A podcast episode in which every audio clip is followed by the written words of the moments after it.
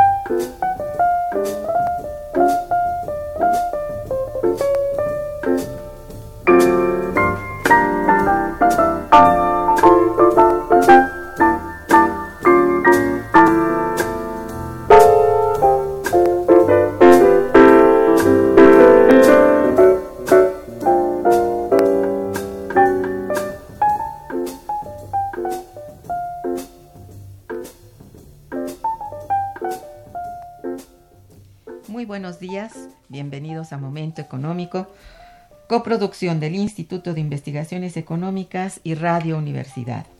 Les saluda Irma Manrique, investigadora del Instituto de Investigaciones Económicas, hoy jueves 31 de enero de 2019.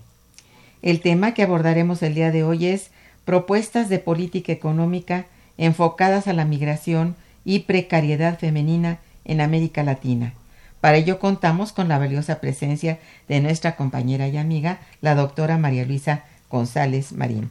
Buenos días, María Luisa, bienvenida. Buenos días, gracias por la invitación. Nuestros teléfonos en el estudio son 55 36 89 89 con dos líneas.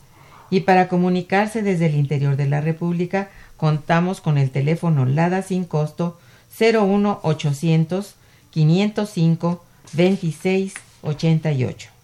La dirección de correo electrónico para que nos envíen sus mensajes es una sola palabra momento económico arroba unam.mx. También pueden escucharnos a través de la página de internet www.radio.unam.mx y www.iis.unam.mx. María Luisa González Marín es doctora en estudios latinoamericanos por la Facultad de Ciencias Políticas y Sociales y egresada de la Facultad de Economía de la UNAM. Es investigadora del Instituto de Investigaciones Económicas de la propia UNAM y miembro del Sistema Nacional de Investigadores. Sus líneas de investigación y grupos de trabajo han sido costo de los salarios en la industria automotriz en México 1990-2011, empresarios migrantes mexicanos en Estados Unidos, impacto de las maquiladoras y las transnacionales en el crecimiento de la industria manufacturera en México 1990-2011 y empleo femenino en el sector servicios, mujeres empleadas en la banca.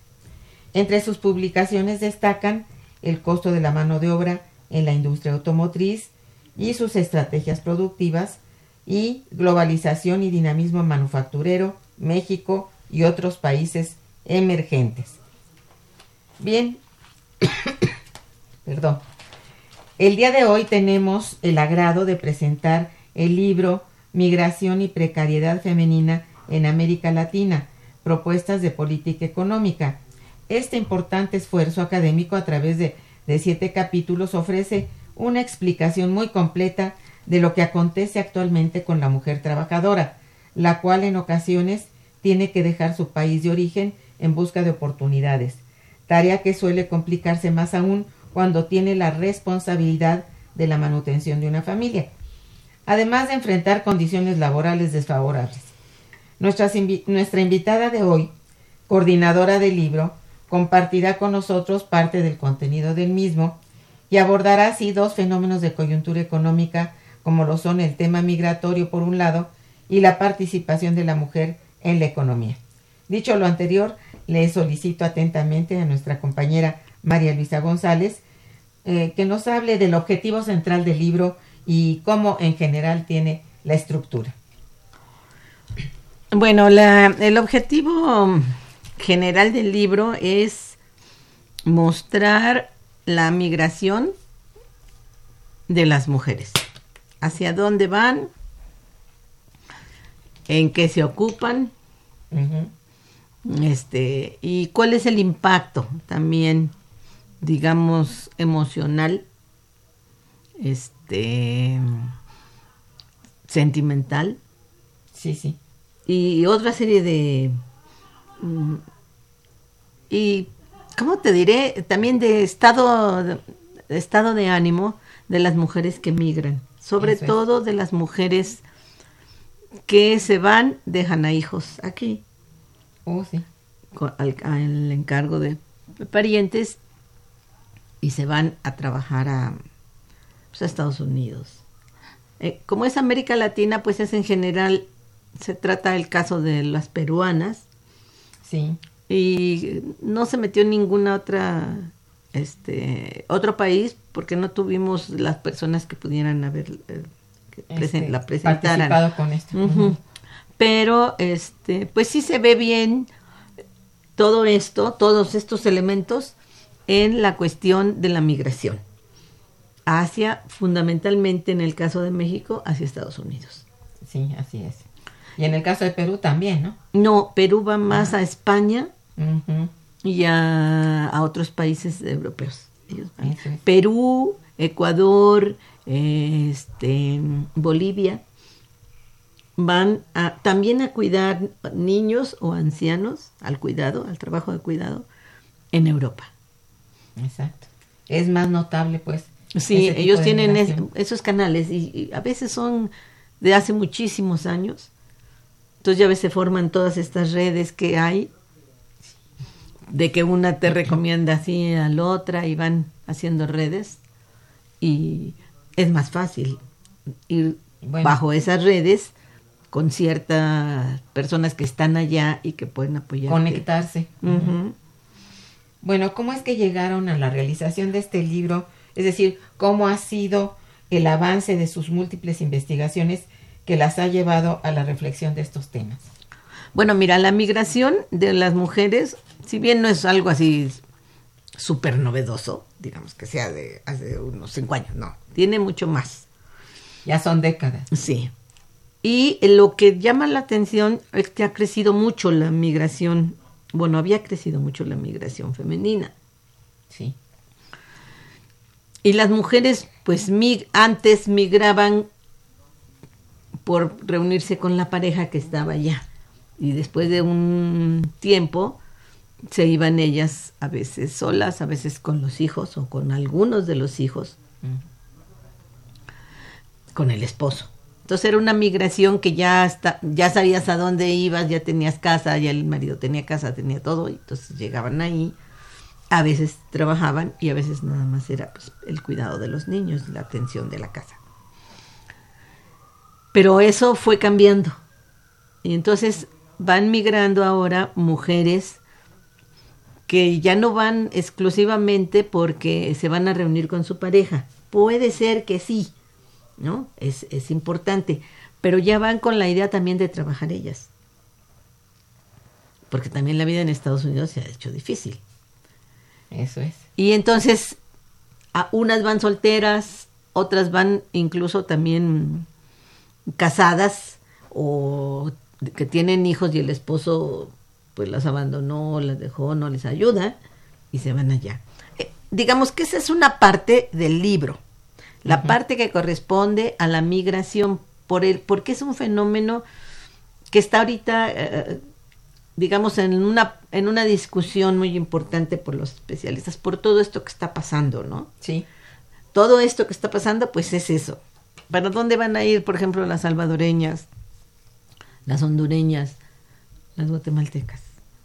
Una inmensa mayoría va a ir a ocuparse en trabajos de, de trabajo doméstico y de cuidado de niños o, o de ancianos o de discapacitados, allá van. Esa es una parte importante de la que van, ¿no? Eso. Y otra parte, bueno, en los trabajos como, no sé, afanadoras, este, de intendencia que limpian los baños, en lugares públicos, en escuelas, en todo esto, también. Es decir, em, trabajos de muy bajo nivel salarial Mm, Sí. y de alta explotación. sí, sí. Ese es, digamos que, por eso vimos lo de migración. Pero la otra parte corresponde a mm, las políticas, a la precariedad en México y a las políticas públicas para este mejorar la situación de las mujeres. ¿no? Propuestas. Eh, Es que en esta parte nosotros queríamos dar una primera visión desde el punto de vista de, de nuestro proyecto, que es un proyecto de, de, de, de PAPIT, cómo se va a ir, eh, qué políticas públicas destinadas a las mujeres, presupuestos y todo esto, gastos, podrían, podrían realmente ayudarlas a elevar un poquito su nivel de vida o ocuparse de ellas. Y un este y aquí se ve pues desde un punto de vista más económico. Eso es. Lo que significa realmente la posición en el ámbito laboral de las mujeres, ¿no? En México y allá las mexicanas que Sí. están, o la- incluso latinoamericanas que están en, en otros lugares. Y una de las cosas que sobresale fundamentalmente en los trabajos que, que se, se ven, Que se incluyen. que se incluyen, es que las mexicanas son las que ganan el salario más bajo de todas las migrantes latinoamericanas. Creo que de todas. ¿Por qué? Por su nivel este, educativo. Tiene que ver eso, Sí. tiene que ver, este, no sé si la cercanía también, que cuesta menos, no es lo mismo salir de Honduras, ¿verdad? Y llegar a México, a Estados Unidos, que este, las mexicanas que tienen ya redes, pero eh, la realidad es esa, que Es pa- es muy nos pagan a, a nosotros, las mexicanas. Sí.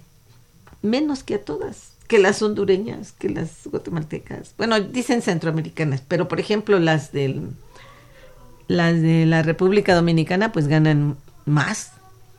Son de las altas, las argentinas, las chilenas, que hay pocas, pero bueno, no es como los demás, pero las brasileñas, Eso es muy notable. muy notable, se nota y, y tiene muchos años.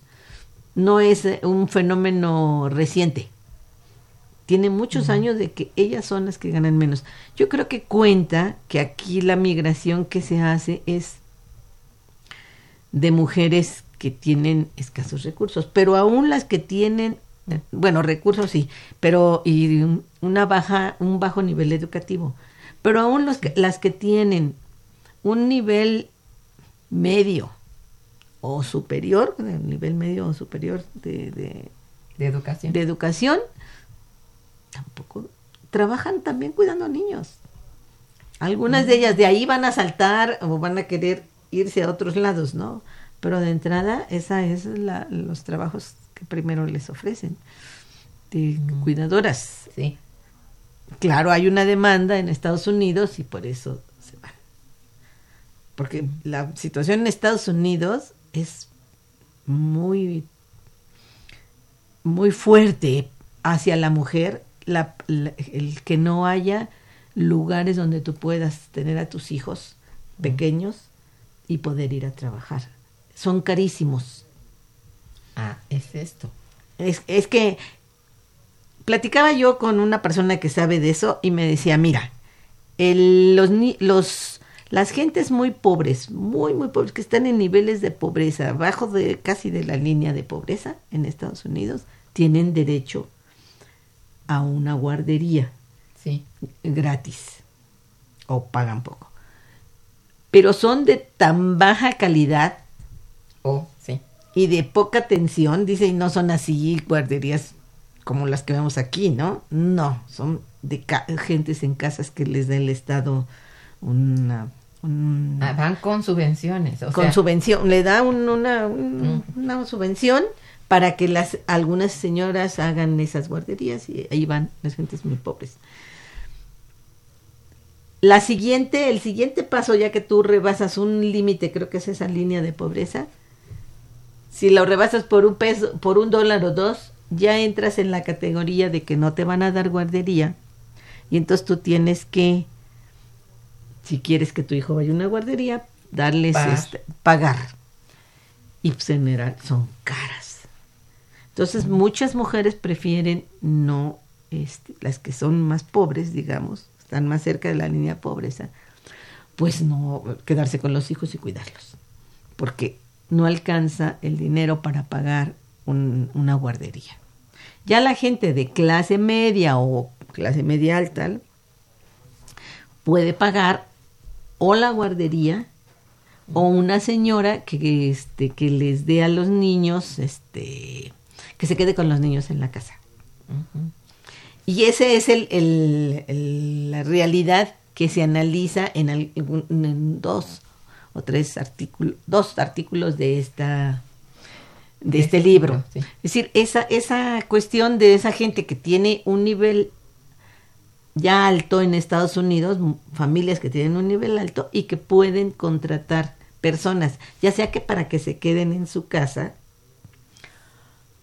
o para que este atiendan, no sé, una persona con discapacidad o un niño con discapacidad que, que van a la escuela y regresan. Y quién los recibe y todo eso, pues entonces está la persona ahí. Y las mujeres. Y es más fácil porque las guarderías también tienen sus horarios. Y los horarios de los de los trabajos no siempre empatan con, la- Así. con el horario de la Es guardería, difícil, ¿no? sí, sí. Entonces, me prefieres tener, y más si son chiquitos, no sacarlos tan temprano, en fin, todas esas cosas. Contratar personas que te van a cobrar mucho menos que lo que te cobraría una, pues no sé, una persona que tenga todos sus papeles y que te esté bien y que no tenga el nivel de vida que tienen, por ejemplo, las mexicanas o las hondureñas o lo que sea, ¿no? Entonces, eso es un poco lo que se, se recoge en, este, en estos trabajos y cómo se da y los cambios más nuevos que ha habido, ¿no? Esa, ese mm, crecimiento importante de la migración femenina. Parece ser que ya ahora, en estas, ya tiene varios años, pero creo que a partir como de los fines de los 90, la migración en México, según todos los especialistas, ha bajado. Sí. Y ahora está bastante baja. Ya los mexicanos ya no se van. O si se van, los regresan. Una Está- parte los regresan y otros pues ya no se quedan. De por sí está difícil realmente la aceptación de, de los migrantes. Desde de los migrantes, pero aparte ya bajo la migración. Yo no me explico todavía por qué baja la migración. Quizá que cada vez se vuelve más difícil. Pon tú que cruzar logres, pero quedarte ahí Mm. con todo esto de Sí. que si sales, que si te pueden este, detener y si no traes tus La migra. papeles ya pierdes todo, todo lo que tú tenías, no te dejan regresar. mi bolsa, mi, mi ropa, nada. Así te vas. Es duro. Sí, y tú dejas todo.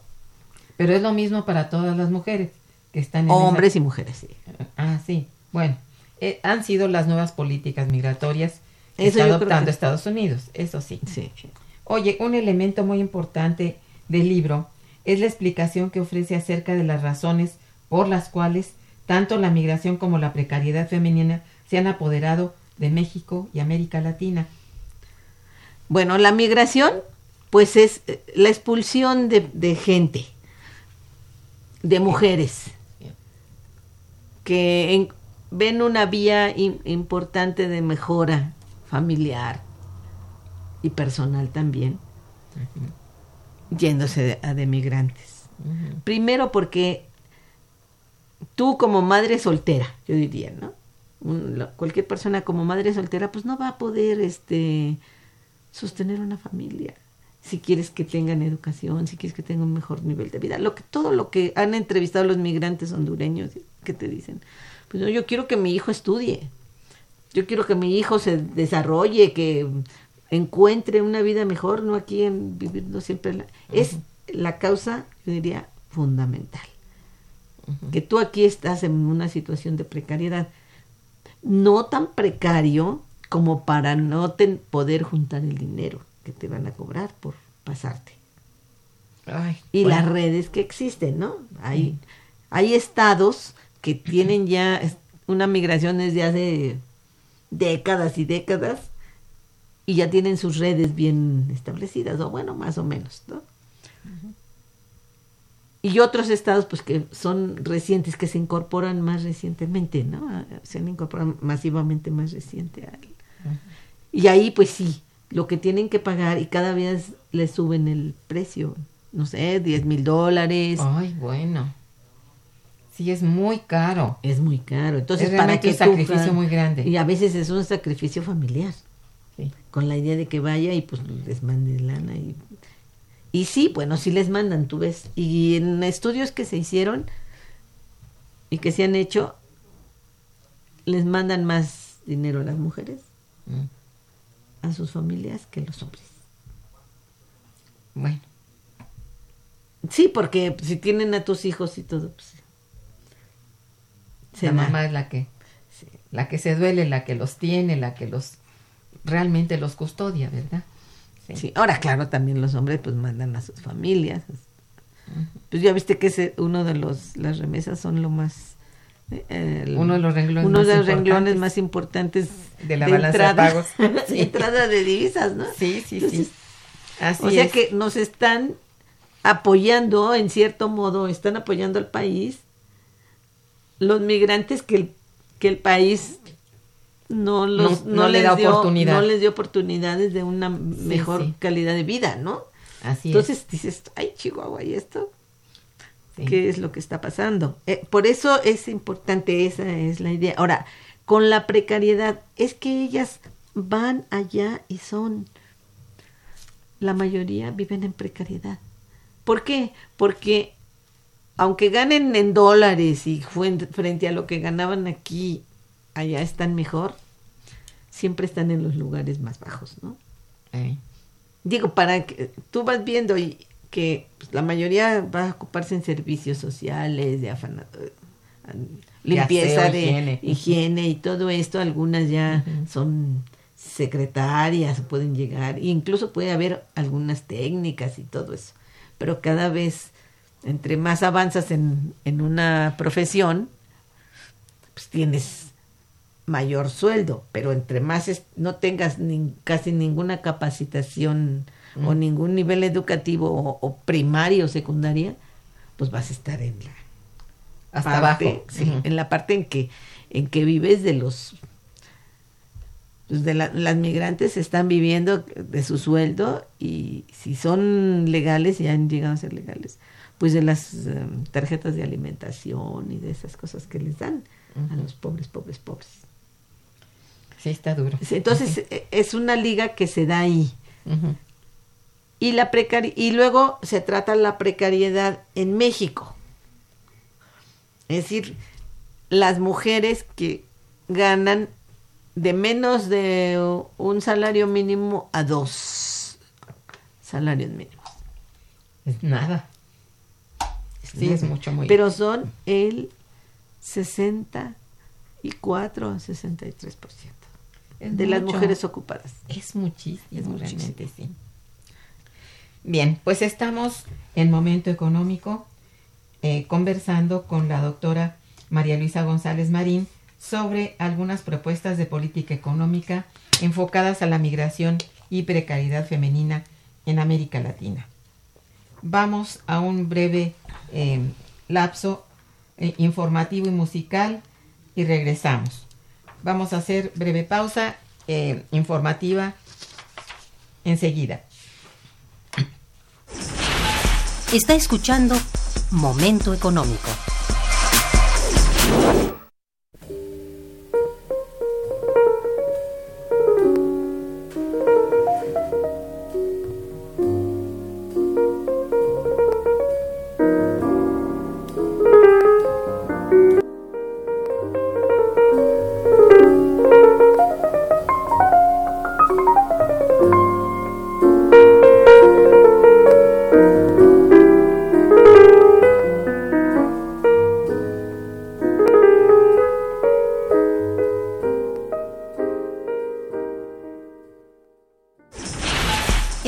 En cabina 55 36 89 89.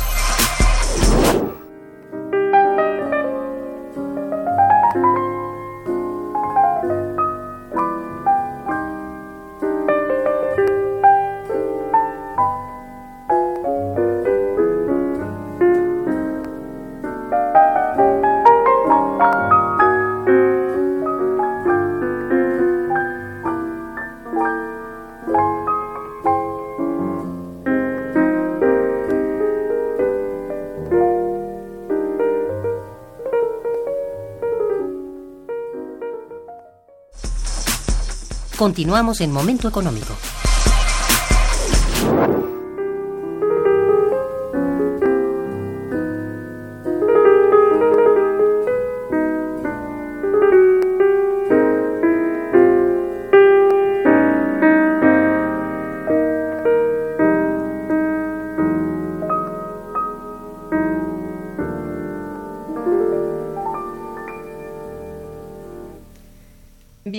Aunque bueno, es digamos más o menos conocido, quiero que me menciones cuáles son los factores internos y externos por los cuales actualmente las mujeres migran a otras latitudes.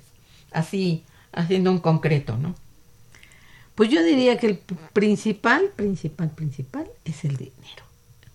Tener una, un, salario, un ingreso mejor, Mm, vivir de una manera mejor y este con otros factores de, tipo ya más personal, ¿no? Por ejemplo, ver el triunfo de las otras que lograron allá hacer una, una fortuna o bueno, un- una, pues a veces sí hacen fortunas, ¿no? Vendiendo cosas que no tienen mayor problema. Y esa- ellas van allá por eso, porque esperan que allá les vaya mejor, que puedan desarrollar sus capacidades si cocinan bien o si hacen esto. Vender gelatinas, vender tamales, este, Tacos. tacos, en fin, moverse en el círculo mexicano de los principales países, de los principales estados, pues como Chicago, este, bueno, las ciudades de Chicago, de Los Ángeles, de Houston, de diferentes partes, ¿no? A San Antonio, en fin. Y ahí, este, pues ellas hacen sus, trabajan en restaurantes o ponen pequeños restaurantes o reparten comida, en fin, trabajan de, venden ropa, eh, como en abonos. Bueno, aún así, digo, ese es un factor interno y externo, combinado entre la necesidad de aquí que o nada o muy poco y allá pues posibilidades, ¿no? Más amplias. Mm, Pero esto, esto que las hace moverse así, finalmente migran a otra parte, y, pero con mejores condiciones. De todos modos, sí. habría, habríamos de mencionar que son mejores condiciones. Aún siendo muy precario allá, lo que pueden obtener y cómo pueden vivir es mejor que lo de acá. Ah, claro. ¿eh? Entonces sí hay un, un móvil muy importante. ¿no? Pues sí, es el, el elevar tu ingreso, Eso que es. es lo que mueve pues yo diría casi al mundo. Pues sí, digo, obtener una condición mejor, un, un salario, unos ingresos, como dicen aquí, decentes, un salario decente, ¿no? Sí. eh, Y además, este, también entran muchos factores. Tú ya que lograste estar allá y tienes pues carro, porque pues, aunque sea viejito, pues tienes tu carro, este, tienes eh, ropa, eh, te puedes comprar varios aparatos eh, para la limpieza, te pueden, que te Aparatos pueden ayudar- domésticos. en fin, otro tipo de, de cosas. Un nivel de vida mejor, de todos Sí, modos. Y acuérdate que la, la, la, la riqueza, pues, eh, o, o el estatus que tú tienes se mide por las cosas. Si tengo Sí. coche, si tengo casa, Por el patrimonio, si mi sí. casa es de piso o de tierra, Ah, o bueno, es sí. esto, todo eso es, es lo que te está midiendo la, la miseria. O si estás, o si estás fuera de la miseria, ¿no? Si es el, estás más arriba del punto de la pobreza, ¿no? De lo que se considera la pobreza. El último, el nivel. Así, hasta aquí eres pobre y ya pasando ese, ¿eh? Mm. ya eres rica. Pero rica, bueno, no rica, vives mejor, pero a través de, los, de las cosas. Sí, sí. Esa es como está medida. Bueno, sí. Y lo que no se ve o se ve menos es la otra parte. La parte, digamos, humana. Ajá. La parte sentimental, podríamos decirlo, o emocional, que siempre se deja como fuera. Es decir, puede que sí tengas más cosas y todo eso, pero que tu vida allá pueda ser más triste, Mm, Pues sí. más este difícil desde el punto de vista de tu acoplamiento con las nuevas mm, las nuevas condiciones en las que tú estás, pero no tanto materiales, sino costumbres, modos de ser, sentimientos, relaciones, siempre tener presente que tú eres estás discriminada, que, eres estás abajo, ¿no? Estás Y- sintiendo la humillación. ¿verdad? la humillación por la raza, por eh, el color de la piel, por todo eso, ¿no? Eh, Sí. Todos esos factores se ven a veces y se ven a, a través de, de estudios muy particulares. Claro. Pero yo diría, si tú juntaras todos esos estudios particulares, pues ahí está, ahí está una respuesta. Sí. Ahí está una respuesta de esa situación en la que viven. Ahora, si tú te vas y además dejas tus hijos, es un desprendimiento Ah, sí, eso es horrible. doloroso, ¿cómo no? Doloroso. La añoranza está ahí. Nunca estás completamente, digamos, contenta. Te va a faltar algo, ese cariño que no puedes dar más que a distancia Sí.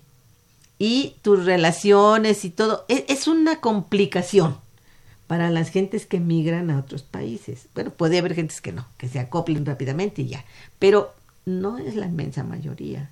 Y eso como que se estudia de otra manera, pero es muy importante porque no somos solo, no, no, no, no queremos solo cuestiones materiales, ¿no? Decir, bueno, tener Sí. un buen coche, este, tener el club, tener esto, tener aquello, y aquí me lo pueden dar, ¿no? Poderme comprar ropa, etcétera. Que de todos modos para ellos la vida allá es difícil, ¿no? Pues hay cosas que no te puedes comprar y lo- si no tienes seguro de gastos médicos, pues estás fregada, ¿no? Pues sí, no te no Sí, tienes porque no importa que cualquiera se enferma y eso es muy caro. y además si eres ilegal, pues menos. Ajá. Entonces, todo eso, pero se compensa con la cuestión, o eh, mentalmente como que se compensa con la cuestión de que tienes un nivel de ingreso mayor. Entonces, eso te permite, pues, aguantar. Sí, pero está lo otro presente. Está el otro presente y eso para mí me parece que es la hora, bueno, no sé, siempre ha sido, pero es la hora de meter eso. De En el meter análisis. en el análisis, no, no importa que sea, este, que no sea sociológico o que no sea socióloga, sino que como economista eso también tiene que entrar. no, no estamos separados del ser humano, estamos estudiando también la organización del ser humano para producir, ¿no? Para, Sí. para Sí, la económica. está, Y sí. una de las claves es el trabajo humano. Sí. ¿Y cómo está el trabajo humano? Son seres humanos los que están haciéndolo y cómo, como decía, bueno, Marx, digamos, cómo están, cómo viven alienados, cómo viven enajenados a un trabajo. Porque lo, porque si no lo haces, como que vas perdiendo tu, tu condición de ser humano, ¿no? Es decir, que eres una máquina que está, mm, al menos mientras estás en el trabajo, ¿no? Pues sí. Entonces, ese tipo de cosas, yo digo que hay que llevarlas ahora a los estudios, sobre todo, bueno, de la, de la migración, porque esos cambios que se van a dar a lo que significa ya trabajar, como, vamos a suponer, como empleado, como obrero, asalariado, como afanadora, como lo que sea, pues tú sabes que es un desgaste muy grande, a ti te van a exigir y si para que no te corran y para tienes que cumplir con todo lo que te, te- los Indica. indican la- las los patrones o la, la empresa o lo que tú quieras. Ese es un desgaste fuerte. Y ahí en Estados Unidos, pues muchas trabajan fuerte y a ellas les exigen más porque están en el son más vulnerables. Eso es. Y la otra parte, la parte emocional, la parte de, de los sentimientos, del pensamiento, de todo lo demás. Eso no lo hemos como estudiado mejor ni lo ni tenemos una visión más o menos este cercana a la realidad. Eso es. Es muy diversa. Es muy diversa, pero Sí. yo, yo digo que tiene que hacerse. Y si no se hace, pues es como ver solamente una parte, ¿no? Del ser humano. Sí. La parte laboral, la que te importa, ¿por qué? Porque te da ingresos, es una parte. Y porque te da dinero, pues, ves la parte eh, esa. Nada más y no. Sí, lo demás no. La parte interna, la Eh, emocional. Sí, eh, el- está en el fuera. trabajo, en el trabajo de Vincent Hall, hay al, se- él se mete a- en la entrevista a, A ver, todo a eso. ver eso en, en una mujer de, de edad ya madura que trabajó siempre de cuidadora. Cómo piensa, cómo hace, cómo... Eso es importante también. Por eso eh, este libro, digamos que es una cosa así como que tiene un collage ahí de, de migración, como masiva, y hacia Estados Unidos y los cambios grandes, globales que se, se dan, cómo entramos a las cadenas de la, de la globalización las mujeres migrantes o cómo entran a, a esas cadenas que son, pues no son nada piadosas, ¿no? Digamos Para que- verlo, no. Sí. No, Así no es. así. Es parte de las necesidades de unos países y de su situación económica, ¿no? Si tiene Así una es. situación económica buena, pues ¿por qué no vienen las demás? Las más es. pobres a ayudarme a hacer las cosas, ¿no? Así es.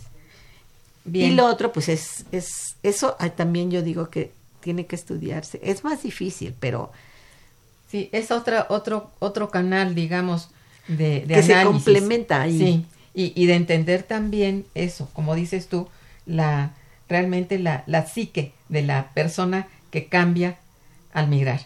Y que sí cambia, porque a, a pesar de todo, así es. Bien, vamos a un puente musical e informativo y regresaremos.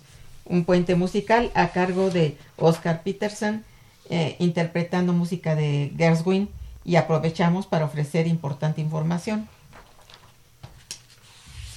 El Instituto de Investigaciones Económicas, a través de su Centro de Educación Continua y proyectos de vinculación, invita al público en general al curso Técnicas y Análisis Económico de Estimaciones de Indicadores de Desigualdad, Exclusión Social y Pobreza en STATA, el cual tendrá lugar el jueves 28 de febrero al jueves 9 de mayo de 2019 en nuestro instituto. El curso está compuesto de 30 horas de duración distribuidas en 10 sesiones impartidas los jueves de, 5, de 17 a 20 horas. La fecha límite de inscripción será el miércoles 27 de febrero de 2019. Para mayores informes, comunicarse al Centro de Educación Continua y Proyectos de Vinculación a los teléfonos 5623 0084 y 85 de lunes a viernes de 9 a 16 horas. Comuníquense, inscríbanse y asistan. Está escuchando Momento Económico por Radio UNAM.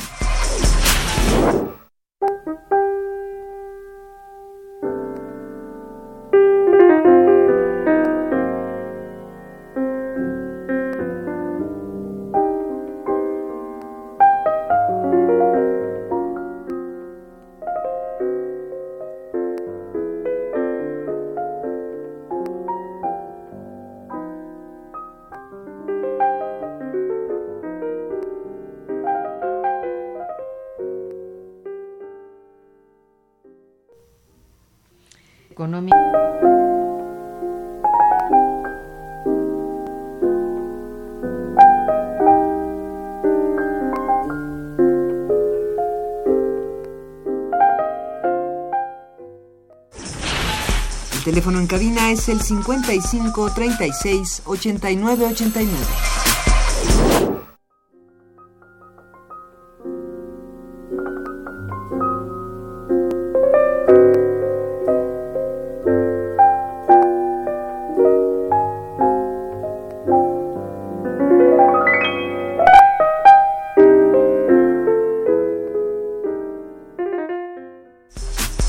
Continuamos en Momento Económico.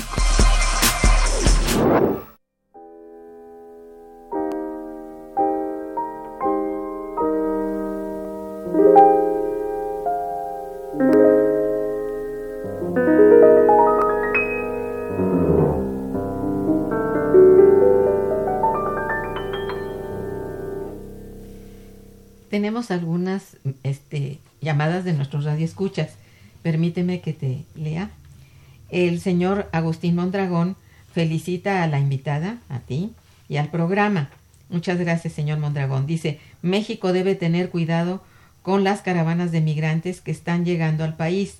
Tiene que hacer una investigación para que no lleguen especialistas americanos y desestabilicen la economía mexicana al ver que está retomando fuerza con el actual presidente que ha hecho una crítica certera al neoliberalismo impuesto por los yanquis de Miguel de la Madrid a Enrique Peña Nieto.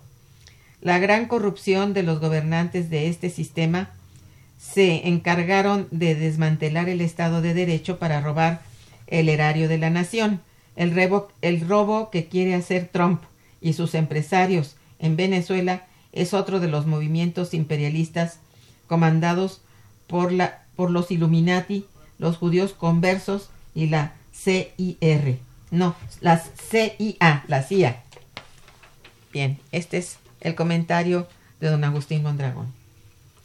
Ana María Castro también te felicita y dice, hay una asociación que es Cul- Cultural Care, que se encarga de reclutar jovencitas que trabajan en Estados Unidos cuidando niños y les pagan 800 dólares mensuales, además de inscribirlas a un curso durante un semestre para que estudien.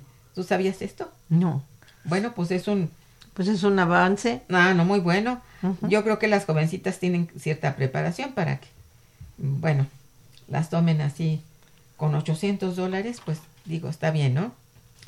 Eh, Rosario Velázquez también te felicita y felicita al programa. Muchas gracias. Bueno, aquí yo, te- ¿hasta qué punto, te pregunto, es rentable para los hogares de las mujeres migrantes el hecho de que vayan a trabajar a otro país? ¿Hasta qué punto? Yo sé que sí ganan en dólares, es más de lo que perciben aquí, pero ¿es rentable en última instancia? Viéndolo ya así en globo, en total, Bueno, digamos, desde el punto de vista económico, pues yo creo que sí.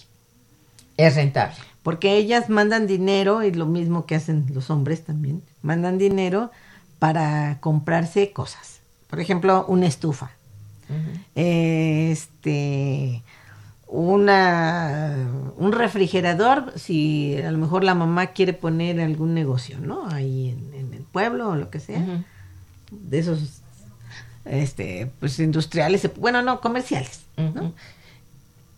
Todas esas cosas le sirven a la familia porque aparte de lo que les mandan, pues la familia tiene también no les alcanza con eso exclusivamente para vivir, ¿no? Claro. Entonces, en ese sentido, yo digo que sí. Y tan es rentable que la gente que cuando llegan los migrantes, este, los considera como personas ricas. "Et- estos sí traen, traen dólares. Eh, Incluso Su algunos estatus es distinto. es distinto. Mm. Y en los estudios que nosotros hicimos con empresarias, se ve muy claro eso. Las que lograron ser allá en Estados Unidos empresarias y regresan, bueno, van y vienen porque ya tienen su, su, este, su nacionalidad y todo Su eso. green card, sí. Sí, este, ellas son las que mandan ahí. Aquí a la familia en México son las que mandan. Y no son familias pequeñas. Mm. Son la familia, digamos, nuclear y todas las familias de la hermana, el, la- el tío. el- ellas son las que dicen sí o no. ¿Por qué? Porque ellas son las que tienen, aparte del donde mando, digamos, tienen este el dinero Que para- eso los vuelve- las vuelve con donde mando. con donde mando. Entonces, ese tipo de cosas, bueno, no todas, obviamente, pero hay un sector que sí le va bien y ya. Pero aunque no le vaya también, tiene un mejor nivel de vida. Sí, esa es Y eso le permite este mandar, y eso es importante, porque la miseria en el campo es tan alta.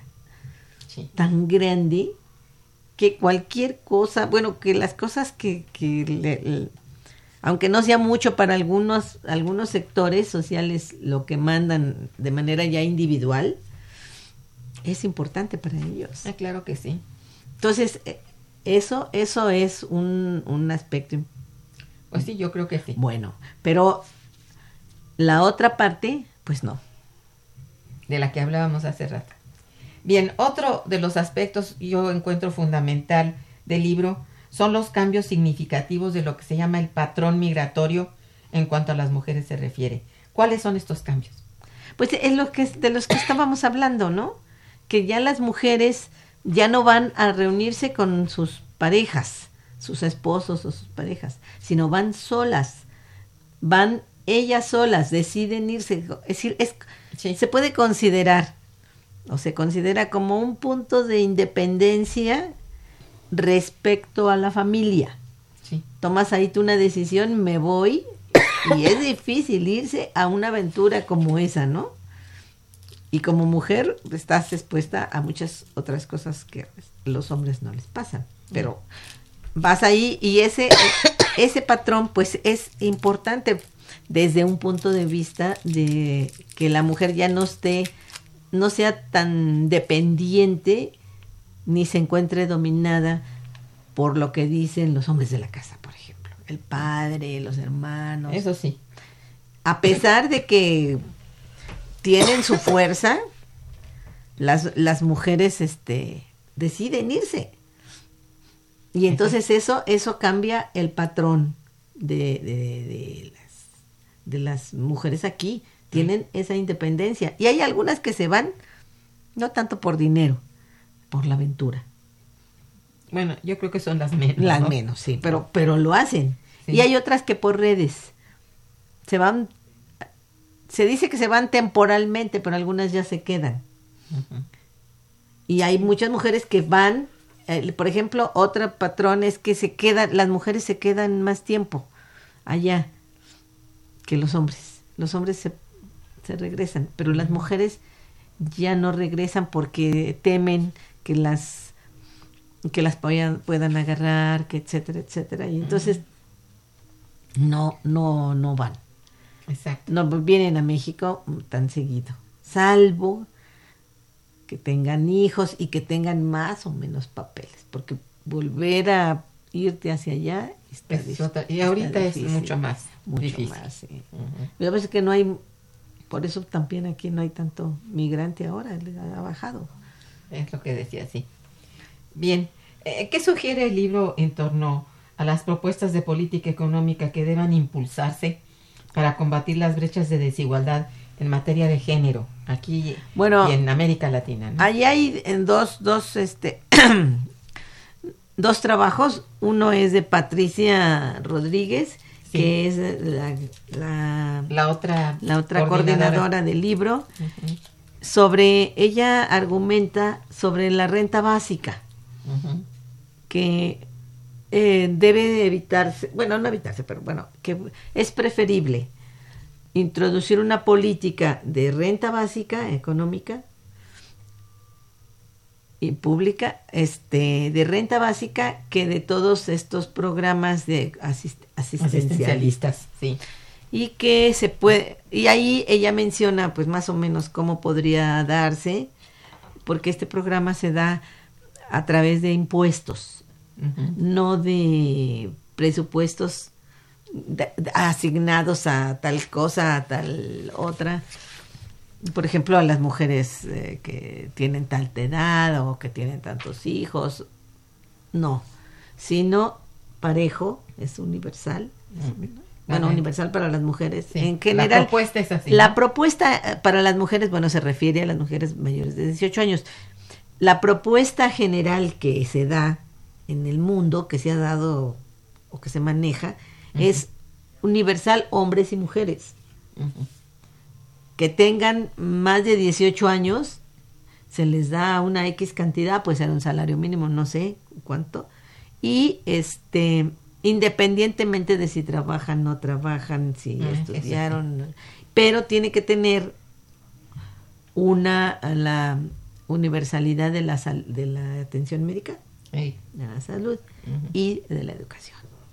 Pues está bien eso. Está bien, pero es bastante difícil de obtener, pero bueno, es una propuesta que es importante, ¿no? Sí, sí. Yo creo que sí. Muy importante. ¿eh? Bien, vamos a un nuevo puente musical y regresaremos. Es informativo y musical, perdón. Y regresamos. Está escuchando Momento Económico.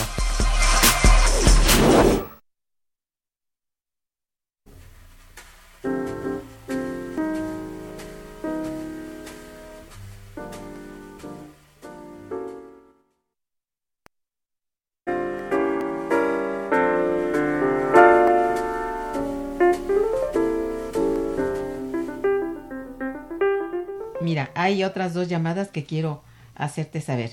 Eh, el señor Manuel Munguía te felicita y felicita al programa. Muchas gracias, señor Munguía. Dice, el mundo está en la ruta de un colapso económico por la inestabilidad del hombre más soberbio en Estados Unidos. ¿Hasta cuándo el mundo mm, se dará cuenta del peligro, peligro que significa Trump y su guerra comercial con China? Bueno, pues sí, ¿verdad? Eso y mucho más. Así es. Eh, este, la señorita Sandra Morales también te felicita y dice, aunque la mujer trata de ser independiente y autosuficiente, ahora está siendo violentada y secuestrada en nuestra ciudad y ante los ojos de la autoridad que no ayuda y está coludida. ¿Qué saben de los secuestros fuera de, los, de las estaciones del metro y en las calles de jóvenes? ¿Tú qué sabes de esto? Oh, Sí, bueno, este, Queda para otra vez. sí, digo, se queda pendiente porque lamentablemente el tiempo nos comió. Les, bueno, les pido por favor una disculpa y otra a nuestra invitada porque se nos quedaron en cartera varias preguntas muy importantes. En fin, muchas gracias por su eh, atención y participación y muchas gracias a la invitada por su eh, investigación que está volcada en este libro Migración y Precariedad Femenina en América Latina. Bien, estuvo en los controles técnicos Gustavo Zurrosa eh, y en la producción Araceli Martínez y Santiago Hernández. En la coordinación y conducción Irma Manrique, quien les desea muy buen día, pero mejor fin de semana. Gracias. Economía investigativa. crédito, investigación, momento económico. Radio UNAM y el Instituto de Investigaciones Económicas presentó Momento económico. Momento económico.